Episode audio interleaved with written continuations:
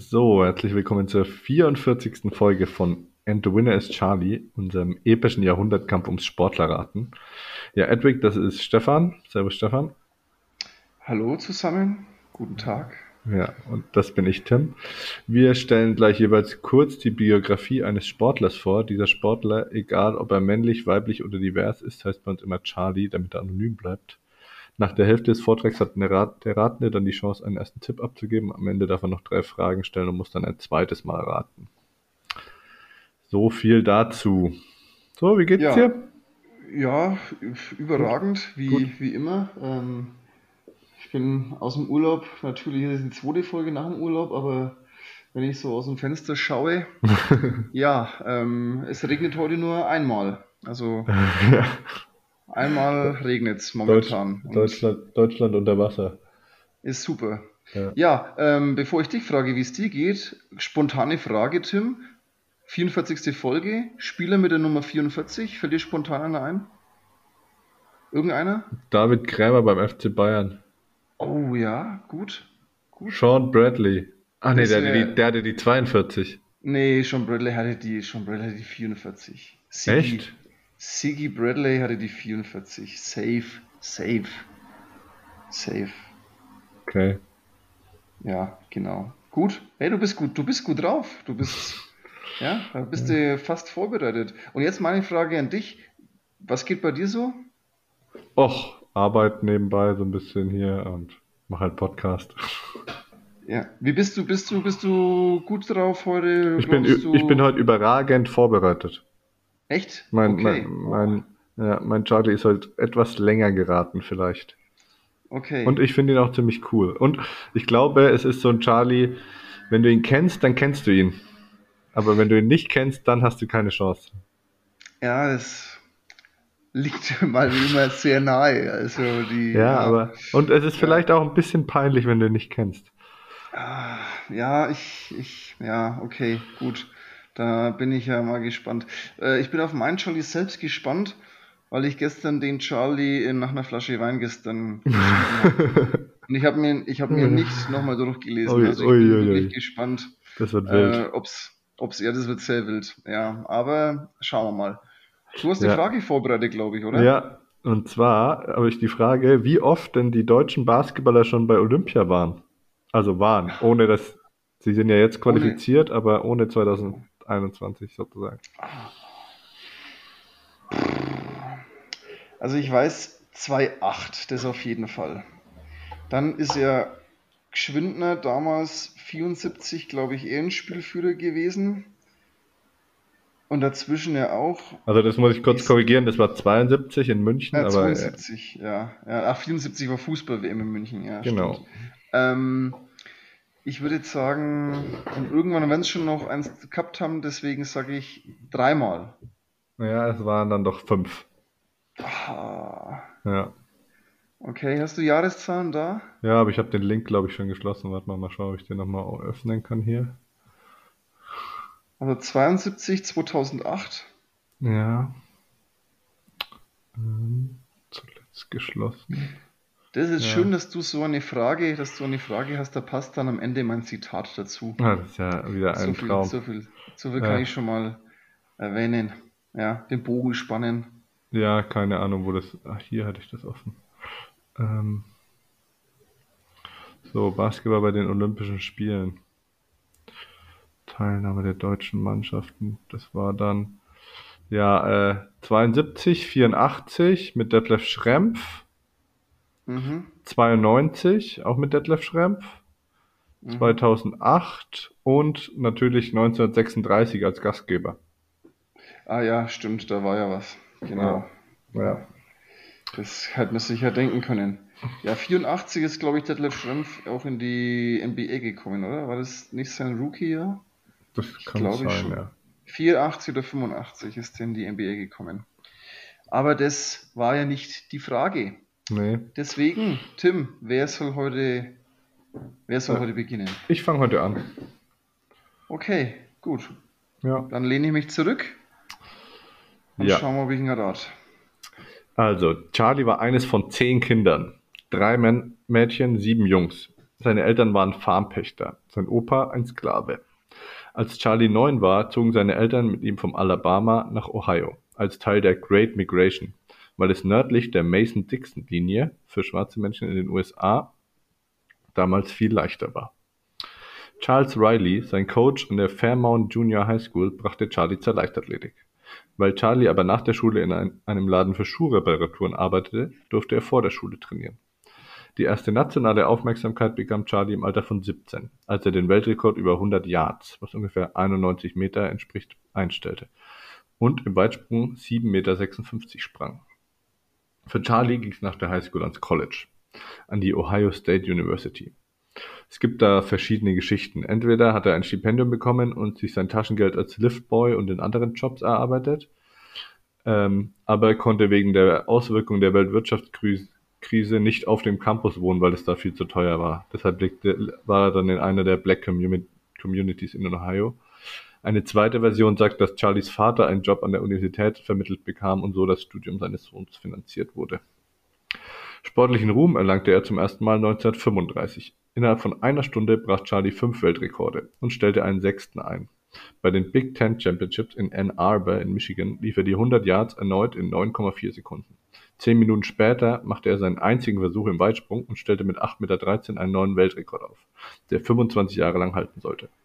Weitere zehn Minuten später lief er 220 Yards, also 201 Meter, in 20,3 Sekunden und 15 Minuten später lief er die 220 Yards Hürden in 22,6 Sekunden. Diese 220 Yard Rekorde wurden dann später auch als Weltrekorde über 200 Meter akzeptiert. Deshalb sind es fünf Weltrekorde und ein eingestellter Weltrekord innerhalb von einer Stunde.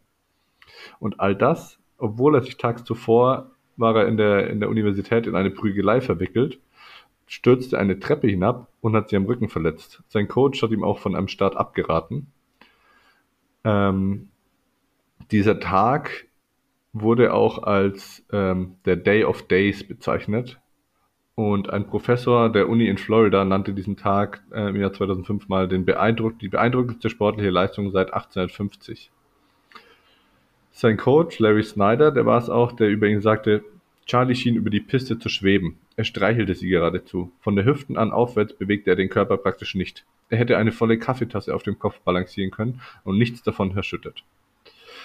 Sein zweiter großer Triumph folgte dann ein Jahr darauf bei den Olympischen Spielen in Berlin, die Nazi-Spiele. Vier Goldmedaillen gelangen Charlie, über 100, 200 und 4 mal 100 Meter und im Weitsprung. Über 200 Meter und in der Staffel stellte er auch einen Weltrekord auf. Und damit wären wir in der Pause. Jo. Sehr schöne Geschichte bisher. Ähm, vielleicht um den Bogen mal zu spannen. Ja, äh, interessant, dass du so einen Charlie heute gewählt hast und diese Sportart ausgesucht hast. ja. Aber das sehen wir dann vielleicht später noch. So. Machen wir weiter. Jetzt kommen mal diese ganzen kuriosen Dinge und die ganzen Preise, die wir immer vorlesen, ne? Bevor ich dann mit seiner Lebensgeschichte fortfahre. In Berlin gibt es eine Charlie-Allee in der Nähe des Olympiastadions. Natürlich wurde er auch als Weltsportler ausgezeichnet. Und er ist ein Olympionike, nach dem ein Asteroid benannt wurde, der 6758 Charlie heißt. Vom US-Präsidenten Eisenhower wurde er zum Botschafter des Sports genannt und um die Welt geschickt, was ihn spät in seinem Leben finanziell entlastete. Und posthum bekam er von Präsident Bush die Congressional Gold Medal. Bush bezeichnete Charlie als einen olympischen und amerikanischen Helden an jedem Tag seines Lebens. Kommen wir jetzt mal zu den Kontroversen bei den Spielen 1936 in Berlin. Es gab bereits vor den Spielen eine Boykottbewegung, die Charlie dazu aufrief, die Spiele zu boykottieren. Weil in Deutschland eine Regierung an der Macht war, die Menschen jüdischen Glaubens und schwarze Menschen verfolgt und oder diskriminierte. Trotzdem nahm Charlie an den Spielen teil. Die nächste Kontroverse folgte am zweiten Tag der Spiele. Häufig wird behauptet, Adolf Hitler, der bei einigen Wettkämpfen von Owens im Stadion anwesend war, habe ihm die Anerkennung für seine herausragenden Leistungen verweigert. Hitler wäre aber gar nicht in der Lage gewesen, einen direkten Affront gegenüber Owens zu begehen, weil er auf Intervention des IOC und entsprechend dem Olympischen Protokoll ab dem zweiten Wettkampftag keinem Gewinner mehr seine Glückwünsche aussprach, nachdem er am ersten Tag nur den deutschen Gewinnern gratulierte. Also das IOC hat ihm verboten, nur den Deutschen zu gratulieren und da hatte er die Wahl, allen Gewinnern zu gratulieren oder keinem und dann hat er sich natürlich klar für keine entschieden. ja, ja, strange Zeit. Ja. Eine weitere Kontroverse ereignete sich beim Weitsprung. Eine Geschichte, nach der Charlie in der, also eine Geschichte, die gibt auch verschiedene Versionen, aber eine Version heißt, er hätte in der Quali schon zwei Fehlversuche gehabt und dann hätte ihm der deutsche Lutz Long den Tipp gegeben, seinen Anlauf doch ein Stück weiter nach hinten zu verlegen und einen Sicherheitssprung zu machen, um halt wenigstens die Quali zu überstehen. Ne? Und dazu hat Charlie dann in den 60ern gesagt, das sind die Geschichten, die die Leute hören wollen. Aber es ist wohl nicht ganz wahr. Trotzdem war Long der Erste, der Charlie unter den Augen Hitlers nach seinem Sieg gratulierte, was Charlie seinem Kon Konkurrenten nie vergaß. Zitat, es kostete ihn viel Mut, sich vor den Augen Hitlers mit mir anzufreunden. Man könnte alle Medaillen und Pokale, die ich habe, einschmelzen, und sie würden nicht für eine Schicht über die 24 Karat Freundschaft, die ich in diesem Moment für Lutz Long empfand, reichen. Hitler muss wahnsinnig geworden sein, als er uns umarmen sah. Das Traurige an der Geschichte ist, dass ich Long nie mehr gesehen habe. Er wurde im Zweiten Weltkrieg getötet. Aber bei der Welt Leichtathletik-Weltmeisterschaft in Berlin kehrte die US-amerikanische Mannschaft zum ersten Mal ins Olympiastadion zurück und trug zu Ehren Charlies ein Emblem auf der Brust mit Charlies Initialen CC. Also Charlie Charlie, ne? Die, die, die Medaillenvergabe im Weitsprungwettbewerb nahmen damals Charlies Enkelin Marlene Dortch aus Maryland und die Enkelin von Lutz Long, Julia Vanessa Long, aus Münster-Hiltrup vor. Ja klar, wer kennt sie nicht? Wer kennt sie nicht? Wer kennt, sie wer, nicht? kennt wer kennt auch Münster-Hiltrup Münster nicht? Bestimmt ein schöner Ortsteil. ja. Allerdings hatte Charlie nicht nur in Deutschland mit fehlender Anerkennung zu kämpfen. Auch in seiner Heimat wurde ihm nur wenig Respekt entgegengebracht. So verzichtete der damalige US-Präsident Roosevelt darauf, ein Glückwunschtelegramm nach Berlin zu senden und empfing Charlie nach seiner Rückkehr auch nicht im Weißen Haus. Roosevelt steckte damals mitten im Wahlkampf und fürchtete die Reaktionen aus, aus, den konservativen Südstaaten. Charlies Kommentar dazu: Hitler hat mich nicht brüskiert, sondern Franklin D. Roosevelt. Der Präsident hat mir nicht mal ein Telegramm geschickt. Direkt im Anschluss an die Spiele wurde Charlie vom US-Team nach London geschickt, um weitere Wettkämpfe zu absolvieren. Doch dort waren die Bedingungen so schlecht, dass er sich entschied, nach Hause zu fahren. Also er war da halt vor allem katastrophal untergebracht. Daraufhin wurde er suspendiert und ihm sein Amateurstatus entzogen. Charlie konnte also kaum noch bei Wettkämpfen starten. Dies zwang ihn dazu, seine sportliche Karriere bereits mit 23 zu beenden. Es war schlimm, aus olympischen Höhen herabzukommen und gegen Tiere antreten zu müssen. Aber ich musste irgendwie überleben. Die vier Goldmedaillen konnte man ja nicht essen, sagte er. Stattdessen trat Charlie zu etlichen Schaukämpfen an. Ein Millionär zahlte ihm 1000 Dollar für einen Schauweitsprung in dessen Garten. Er lief 100 Meter gegen Rennpferde oder Rennen gegen andere Läufer, die aber 100 oder, äh, die aber 10 oder 20 Meter Vorsprung auf Charlie bekamen. Später eröffnete er eine Reinigungsfirma und trat in Nachtclubs und Varietés auf. Er tourte als Jazzdirigent durchs Land und verdiente ein Vermögen, das er dann an der Börse wieder verlor. Danach wurde er wegen Steuerbetrugs angeklagt und musste Bankrott anmelden. Später gründete er eine PR-Agentur und war öfter als Redner tätig. Er berichtet hauptsächlich von seinen Erlebnissen bei den Spielen 1936. Wie schon erwähnt, verbesserte sich seine finanzielle Situation, als er 1955 zum Botschafter des Sports ernannt wurde und zahlreiche Werbedeals bekam. 1966, also 30 Jahre nach den Spielen, erschien die Doku Charlie Returns to Berlin mit Charlie als und dem Kai Long, das ist Lutz Longs Sohn, die das beide so ein bisschen erzählen. Charlie heiratete 1935 seine Highschool-Liebe, mit der er drei Kinder hatte. 1980 starb er nach 35 Jahren als Kettenraucher mit 66 Jahren an Lungenkrebs. Damit bin ich am Ende. Ja, bewegende äh, Geschichten, wieder, wieder einiges dabei. Ähm, soll ich schon lösen? Ja, kannst gern. Ja, und somit muss ich sagen, kann ich nun Jesse Owens auch von meiner Liste streichen. ja, ich ja. habe ich hab mir gedacht, jetzt ist ja bald Olympia und jetzt kam ja auch diese Meldung mit, können wir ja einen fließenden Übergang machen. Kam ja diese Meldung, dass in Tokio keine Zuschauer zugelassen sind und dann habe ich mir gedacht, jetzt ist mal Zeit für einen, der, eine der größten Olympioniken aller Zeiten. Ja, da hast du vollkommen recht. Also ähm, auch diese ganze Geschichte mit dem, mit den Nazi-Spielen und so weiter. Also ich glaube, äh, den muss man auch erwähnen. Und du hast recht. Ich glaube nicht, dass ihn, dass, dass ihn viele, viele kennen. Also ähm, das ist sowas, wenn man sich mit dem Sport befasst, dann kennt man den Namen. Und äh, ich glaube, dass viele sagen, aha, okay, gut, das war der, dieser Es gibt ja auch, schwarze, ja. es gibt ja auch noch einen anderen amerikanischen Sprinter, den ich auch auf meiner Liste habe, den ich jetzt nicht nennen möchte, aber mit dem hätte ich ihn zum Beispiel eventuell verwechselt. Mhm, okay, gut, okay. Ja, dann schaue ich mal, wann der dann drankommt. Ja. Ja, aber ähm, stimmt, gestern, also wir nehmen heute Freitag auf, äh, gestern kam die Meldung aus Tokio, dass aufgrund der Inzidenzzahlen in Japan die Spiele ohne Zuschauer abgehalten werden. Ich persönlich finde, äh, die Japaner machen halt wieder ihr eigenes Ding. Die, äh, ja, die ziehen das einfach durch, die können das, die sind da stark genug. Und ich finde es gut, dass sie da sagen, hey Leute, ähm, das Ganze ist noch nicht so vorbei, wie wir uns das, wie ihr euch das vorstellt. Ähm, ja, der Kontrast eigentlich zu der äh, Fußball-EM Und zu Wimbledon. äh, und zu Wimbledon, ja, in England da jetzt hat.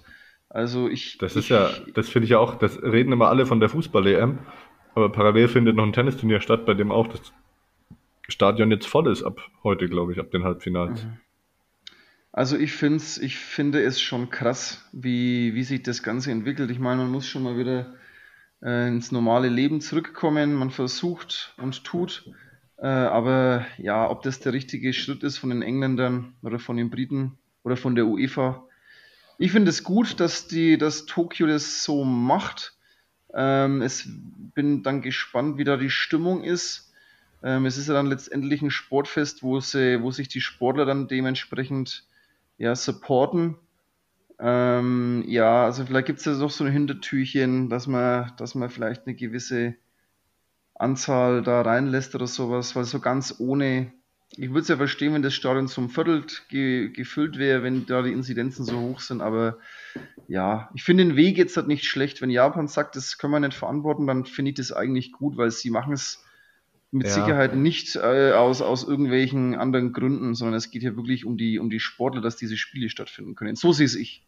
Ja, für die Sportler ist es halt schon bitter. Die hätten sich, glaube ich, schon gefreut, nochmal mit, mit Zuschauern und so, aber ist wahrscheinlich der vernünftigere Weg so. Ja, das ist ganz klar. Für den Sportler ist es natürlich immer, ähm, ja, Höchstleistungen vor Zuschauern kommen öfter vor wie von einem leeren Stadion. Ähm, aber ja, sie werden sich da schon Gedanken gemacht haben und ja, nochmal ein Jahr schieben ist natürlich auch keine Option, glaube ich. Und ja. Na gut, kleiner Themawechsel, beziehungsweise auch nur so ein halber Themawechsel. Was glaubst du denn, wie das EM-Finale ausgeht am Sonntagabend? Ja, Sonntag EM-Finale, äh, eigentlich ein richtiger Klassiker. Zwei Fußballnationen, England und Italien, sind da im Finale. Die aber noch nie in einem Finale gegeneinander gespielt haben, glaube ich, ne? Ja, okay, gut. Die Engländer haben das letzte Finale 66 gehabt. Ja. Und seitdem waren sie, glaube ich, in keinem Finale mehr. Ja. Sind immer im Halbfinale spätestens ausgeschieden. Ja, und die Italiener halt, ne? Also ich bin, ich bin gespannt. Ähm, ich glaube, dass beide Mannschaften momentan ins, den besten Fußball spielen. Äh, attraktiv. Die Italiener vor allem. Ähm, ja, und ich bin, ich, ich, ich kann es nicht. Ah, du willst jetzt einen Tipp von mir haben, ne? Du musst Also jetzt einen Tipp abgeben. Mm, Ich würde es, könnte jetzt deine, könnte deine Idee klauen und sagen 2 zu 1. Für wen? Ja, das ist die, das ist die Frage. Also ich würde, ich würde 2 zu 1 für England tippen. Also ich finde, dass die, dass die, ich finde, dass die ja. Italiener erfolgreichen Fußball spielen, aber attraktiv würde ich ihn jetzt nicht nennen, weil das war, die haben sich schon ganz schön eingemauert da gegen die Spanier und so. Ja, ich meine, es ist, aber in so einem Halbfinale ist es doch immer blöd. Ich habe das Halbfinale auch ein bisschen gesehen. Keiner will so einen richtigen Fehler machen. Keiner, äh, das sind zwei ballbesitzstarke Teams. Ich meine, dass das kein attraktives Spiel wird, das ist ja klar, aber bis zu dem, bis dahin, das Tor war super. Also das, das Ja. Tor ist überragend rausgespielt gewesen und das meine ich, dass sie halt dann einfach, ja, dass sie dann schon da sind und gefährlich sind. die- Aber ich finde, die verdient, verdient sie in dem Spiel die Spanier schon mehr gehabt. Aber jetzt Ja, ist es so. Spanier. Und ähm, was hast du jetzt gesagt? Du hast auf die Italiener getippt. Nee, ich habe jetzt 2-1 England getippt. Ach, scheiße, 2-1 das, für England. das wollte ich auch tippen. Ja, jetzt bist du schon Ja, dann sage ich halt 2-0 England. 2-0 England. Ja. Okay. Weil ich finde, dass die Engländer halt den mit Abstand besten Spieler der EM haben. Also was der Sterling wieder mit diesen dänischen Verteidigern da gemacht hat, das war ja Wahnsinn. Ja, das Der stimmt. ist ja, ja. der ist ja in jedem 1 gegen 1 vorbeigekommen. In jedem. Das war ja, und- auch wenn der Elfmeter ein Witz war, Mhm, dafür hätte ich, ja. finde find ich, hätte man den vorher an Kane geben können.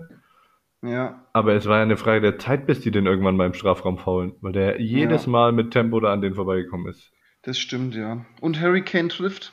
Ja. Harry Kane trifft, das muss man auch sagen. Ähm, und die ganzen anderen Spiele davor haben sie ja nur überstanden, weil der Pickford auch gut gehalten hat. Ne? Die Ja. Engländer haben den Torwart. Seit wann hat England einen Torwart? äh, England hatte doch noch nie einen Torwart, oder? Seit wann kommt England ins Finale? Ist alles anders Ja, das dieses Jahr. Das stimmt auch schon mal. Das stimmt auch. Ja, also sind wir gespannt, ähm, ja, wie das ausgeht. Und ja, dann schauen wir, wer hier die Wette gewinnt. Ja. Ich würde sagen, ich würde sagen, wir wetten ein, ein alkoholisches Getränk. Ja. Doch, das, das kriegen wir hin. Dann Und musst ich- du mal zu. Dann, und, und, der andere, und derjenige muss den anderen besuchen. So können wir es ja auch mal machen. Ja. Ja. So, ich lehne mich mal zurück, dann bist du jetzt dran. Ich bin dran.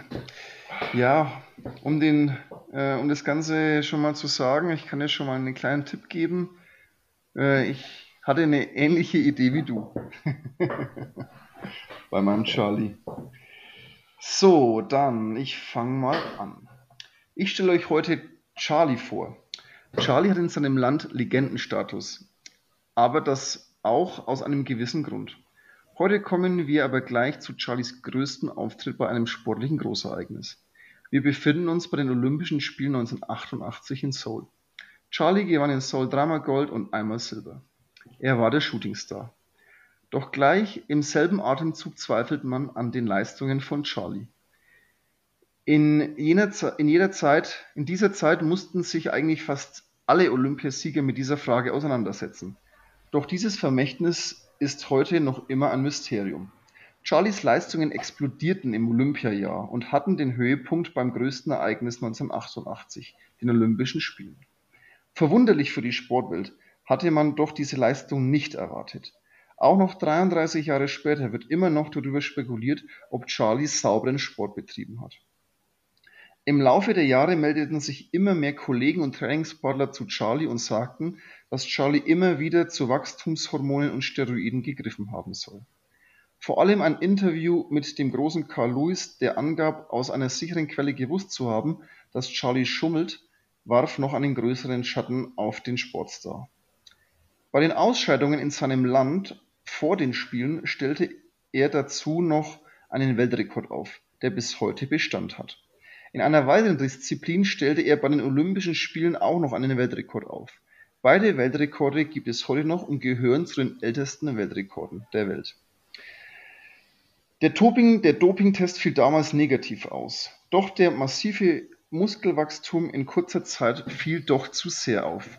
Zu dieser Zeit waren die Kontrollen jedoch noch nicht so ausgereift und somit blieb Charlie offiziell sauber. Was noch mehr für Diskussionen sorgte, war Charlies Rücktritt im Jahr nach Olympia. In diesem Jahr sollten neue Dopingrichtlinien greifen und böse Zungen behaupten, dass dies der Grund für Charlies Rücktritt war. Es sollte nämlich nicht nur zu Wettkämpfen kontrolliert werden, sondern so wie wir es heute kennen, immer und zu jeder Zeit. Im Jahr 1990 kam Charlies Tochter zur Welt, die später Teilnehmerin bei einer US-Castingshow war. Zu Olympia 1996 in Atlanta wollte Charlie noch einmal angreifen, doch Achillessehnenprobleme machten ein Comeback nicht möglich. Und somit bin ich in der Pause, Tim.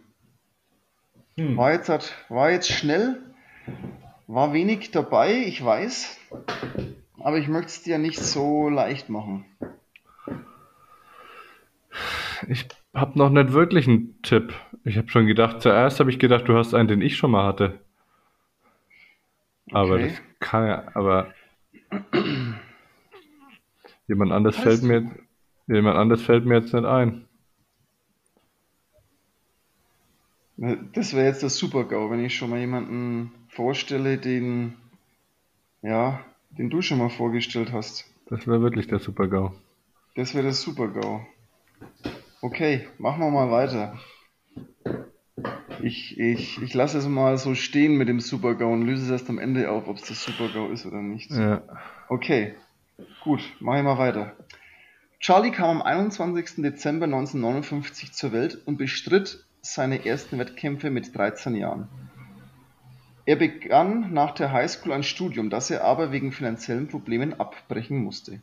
Erst ein Stipendium an der UCLA brachte ihm noch einen Abschluss im Jahr 1983 in Psychologie. Im Jahr 1980 wurde Charlie nicht für den Kader, äh, Kader für Olympia berufen. Doch dadurch, dass die USA die Spiele Moskau boykottiert hatten, verpasste Charlie nicht zu viel. Den ersten internationalen Auftritt hatte Charlie im Jahr 1983 bei der WM in Helsinki, bei der Charlie aber noch keine Duftmarke setzen konnte.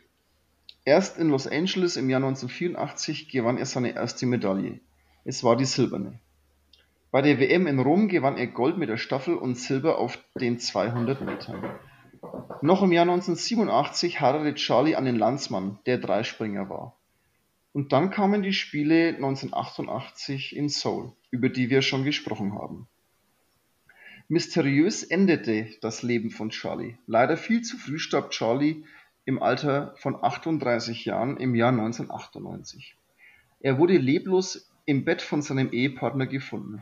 Der Grund war ein epileptischer Anfall. Im Nachhinein wurde viel über den Tod spekuliert. Es fiel sogar die These, dass ein massiver Konsum von Steroiden ausschlaggebend für solche Anfälle sind. Es stellte sich aber bei der Obduktion heraus, dass Charlie auch einen Hirntumor hatte, der auch der Grund für das frühe Ableben sein könnte. Charlie selbst war in der Sportwelt eine sehr auffällige Person mit ihrem Stil und ihrem Auftreten. Charlie war sehr bunt, doch auch nach dem Tod meldeten sich immer mehr Trainingspartner, die gewusst haben wollen, dass Charlie betrogen hat. Ein Zeuge behauptete sogar, ihm was verkauft zu haben. Krankenhauspersonal gab an, dass sie Charlie bei der Verabreichung geholfen haben. Deshalb sind diese Weltrekorde wahrscheinlich die zweifelhaftesten, die in der Leichtathletik momentan noch Bestand haben. Und Somit wäre ich am Ende von meinem Charlie. Ich bin verwirrt. Du bist verwirrt, okay. Ja, ich, es ist alles so ein gefährliches Halbwissen, was ich habe. Also. Du dürftest ja noch vielleicht die eine oder andere Frage stellen. Darf ich auch fragen, ob mein Tipp richtig ist? Also dann, also das kann ich schon mal sagen, ich, mir ist ein Stein vom Herzen gefallen, als du geschrieben hast. okay. Ist Charlie weiblich? Ja. Charlies Nachname, ist es ein Doppelname? Ja. Oh. Beginnt der Vorname mit F? Das ist aber die dritte Frage jetzt. Und Ja. ich sage auch nochmal, ja. Dann müsste es Florence Griffith Joyner sein. Ja, Tim. Herzlichen Glückwunsch. Oh, das ist aber jetzt richtig an den richtig herbeigegaunert. so richtig, richtig, weil ich habe heute, äh, als ich den, den meinen Charlie vorbereitet habe, einfach mal die Ol erfolgreichsten Olympioniken gegoogelt. und habe mir so die Du ersten nicht. und mir so die ersten, Ja. das waren nur so kurze Absätze über jeden und habe mir so die ersten zehn, zumindest die Namen durchgelesen und teilweise auch die, die Texte dazu. Und da kamen die vor. Und du weißt, hast eigentlich nicht gewusst, ob das die, äh, was die für eine Sportart betrieben hat. Doch, die Sportart wusste ich, aber den Rest halt nicht. Disziplin? Ähm, Leichtathletik. nee, keine Ahnung, Sprint. Ja, es ist die aktuelle Weltrekordhalterin über 100 und 200 Meter. Ja. Die schnellste Frau der Welt. Ja, Die stimmt. Das, hat, das habe ich sogar heute gelesen. Und ich habe mir gedacht, das wäre eigentlich auch mal ein interessanter Kandidat. Ja, genau. Ich habe ich mir heute auch äh, genommen, weil wir einfach auch zu wenig Frauen. Du musst dir mal vorstellen, Usain Bolt kennt jeder Ja. ähm, und jeden Weltrekord. Jeder kann so zwei, drei Weltrekordhalter ähm, von den Männern sagen. Und bei den Frauen ist es so ungefähr, ja, die, ach so, ach die, die ist es. So, Ja, das ist ja auch ein, ein absolutes Problem. 90% der Medienberichterstattung sind, Fra äh, sind über Männer und nur 10% über Frauen. Und Mhm. jetzt hat das Team Deutschland, also die offizielle Instagram-Seite von, vom Olympia-Team, vom deutschen Olympiateam, so einen äh, offenen Brief gepostet, dass es zum ersten Mal so ist, dass genauso viele Männer wie Frauen nominiert sind für Olympia. Mhm. Und dass sie sich halt Okay. wünschen, dass auch genau gleich viel berichtet wird. An meine Ja. Kollegen, die das hier hören, bei unserer Klausur nächste Woche gibt es einen Impulsvortrag zu dem Thema, aber das ist noch eine Überraschung. Ah, okay. Ähm, ich habe noch ein paar Daten für dich und zwar, ähm, ja, 1988 dieser Weltrekord, also der Weltrekord ist aktuell auf Platz 10, 10, Jetzt weiß ich 42, oder? 10, 47? 10,49. 10,49. Ja, irgendwie so. 10,49 und die 200 Meter, boah, die habe ich jetzt gar nicht da, aber ich habe noch eine Zahl für dich und zwar ähm, ist es der, der, der, der, der neuntälteste Weltrekord in der Leichtathletik. Und Mhm. es ist äh, unglaublich, es, es gibt noch zwölf bestehende Weltrekorde aus der Zeit zwischen 88 und 83. Und alle Rekordhalter sind halt aus den einschlägigen ja, Ländern, Ländern, wo man halt gesagt hat, ja, da war, da hat Staatstobing stattgefunden. Also Sowjetunion, DDR, ähm, USA, also ja, zwölf Weltrekorde ist- sind aus dieser Zeit. ja. Mal schauen, Dann ob die nochmal noch- gebrochen werden. Ja, also es ist wirklich, wirklich interessant. Der älteste, der älteste Rekord ist aus dem Jahr 83. Und zwar sind es die 800 Meter der Frauen. Der wird, wird noch gehalten von Charmila Kratovchivilova, also eine Dame aus den UdSSR. Noch älter, noch älter ist allerdings der deutsche Rekord über 100 Meter der Frauen. Wer kennt sie nicht? Marlies Gör 1081. Hättest du das gewusst? Nee. Dass, dass es eine Deutsche äh, gibt, die schon unter 11 Sekunden gelaufen ist? Man muss dazu sagen, Marlies Gör auch DDR. Also, ja, Fraglich. genau. Ja, genau. Also, Aber es ist ja, das Ja. DDR DDR-Doping-System ist ja ein wiederkehrendes Thema in diesem Podcast. Ja, schon, aber es ist, ähm, es, in Amerika gab es das anscheinend auch. Also ich habe mir da jetzt mehrere Artikel durchgelesen. Äh, das ist wirklich ein Vermächtnis und sie hat es halt nie zugegeben. Sie konnte es auch nie zugeben, weil sie halt eben, wie gesagt, schon so früh äh, gestorben ist und du weißt, dass jeder, jeder bricht dann irgendwann mal sein Schweigen. Ne, siehe Lance Armstrong, keine Ahnung. Aber äh, offiziell ist die Frau einfach immer noch eine saubere Sportlerin gewesen ne? und hat diese Weltrekorde quasi aufgestellt, die glaube ich noch sehr lange ja, äh, bestehen werden. Ja. Na gut, Ja, und zum Abschluss habe ich für dich noch Zitat. ein, äh, noch ein Zitat vorbereitet. Und auch, auch wieder, heute ist so eine kleine Olympia, äh, so eine kleine Olympia-Folge. Es ist ja nicht mehr lang, oder? Wann beginnen die Spiele? am 23. Mitte August? 23. beginnen die Spiele in. Ja, also so Also- anderthalb Monate. Ähm, Nee, nee, nee, 23. Juli, in zwei Wochen. Gestern, also wenn der, Wochen. also heute in zwei Wochen. Also wenn der Podcast erscheint, ja. gestern in zwei Wochen. Ach ja, dann Ja. haben wir das eigentlich zur richtigen Zeit, ja, weil ich bin eigentlich schon gern Olympiaschauer, ich lasse da gerne den Fernseher laufen und Ja, dann die, mir die Folge heißt dann auch heißt dann auch schneller, höher, weiter, oder? ja, so können wir es eigentlich heute mal machen. Ne? Ja. Ähm, aber noch zu meinem Zitat. Michael Vesper, sagte der was? Ähm, DOSB irgendwas oder so? Chef de Mission der deutschen, äh, der deutschen Mannschaft bei Olympia 2008. Bei Ja. der Präsentation des Fahnenträgers Dirk Nowitzki hat er tatsächlich gesagt, mich würde interessieren, ob der Mann überhaupt noch mal einen Job bekommen hat. Aber wahrscheinlich DOSB ist genauso wie die UEFA, da kriegt jeder irgendwie mal seinen Posten. Eigentlich dürfte dem keinen Job mehr geben. Der hat gesagt, unser Fahnenträger ist ein untadeliger Teamplayer, der trotz des Big Business bescheiden blieb. Es ist Gerd Nowitzki. Hat ähm, er tatsächlich gesagt. jetzt pass auf. Weißt du, was Michael Vesper jetzt gerade ist? Ich will es eigentlich gar nicht wissen. Seit März 2018 ist er Präsident des Direktoriums für Vollblutzucht und Rennen, das den Galopp Galopprennsport in Deutschland vertritt. Ja, vielleicht ist es, vielleicht ist es auch besser so, weil Aber er war noch der ist bis, den größten aber er war noch bis Ja. 2017 Vorsitzender des DOSB. unfassbar.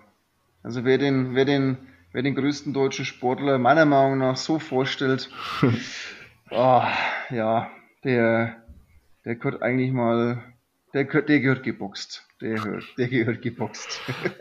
damit machen wir Schluss jetzt. Genau, damit machen wir Schluss. Ähm, Olympia, geil, danke Tim. Schneller, cool. schneller, höher, weiter.